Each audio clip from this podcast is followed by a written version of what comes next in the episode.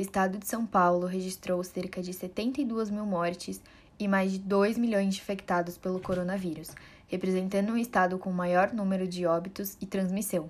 No último dia 29, apresentou 669 mortes, tendo um aumento médio de 67% no número de casos por dia. Em contrapartida, a vacina Coronavac, produzida pelo Instituto do Butantan, foi aprovada pela Anvisa em janeiro de 2021 e passou a ser aplicada nos idosos e profissionais de saúde. Ela garante 78% de proteção contra casos leves de Covid-19 e também foi capaz de evitar 100% dos casos graves, como as internações e mortes pela doença. A vacina usa vírus inativados, ou seja, que foram expostos ao laboratório ao calor e produtos químicos para não serem capazes de se reproduzir. Por isso, eles não conseguem nos deixar doentes, mas isso é o suficiente para gerar uma resposta imunológica e criar no nosso organismo células de memória para nos defender contra uma ameaça. O processo começa logo após a aplicação da vacina. As células que dão início à resposta imune encontram os vírus inativados e os capturam, ativando os linfócitos, que são células especializadas capazes de combater microorganismos e produzem os anticorpos, que se ligam ao vírus para impedir que eles infectem as nossas células. A mesma tecnologia é usada nas vacinas de gripe e hepatite A, por exemplo. Outros países, como a China, Indonésia, Turquia e Chile, já compraram as doses da Coronavac.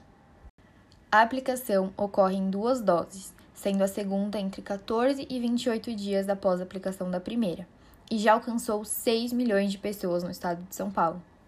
Na última semana, foi divulgado que a partir do dia 5 de abril, pessoas com 68 anos poderão ser vacinadas, com previsão de imunização de cerca de 350 mil pessoas.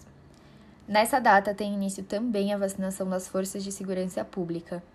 Os profissionais da educação com mais de 47 anos poderão receber os imunizantes contra o Covid a partir do dia 12 de abril.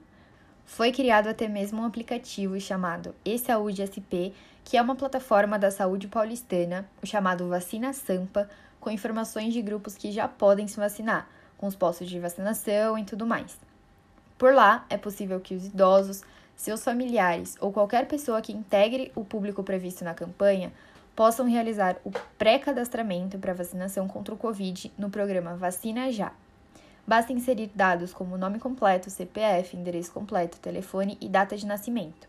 Apesar de não ser obrigatório, a ferramenta ajuda a agilizar o atendimento e evitar aglomerações, economizando mais tempo.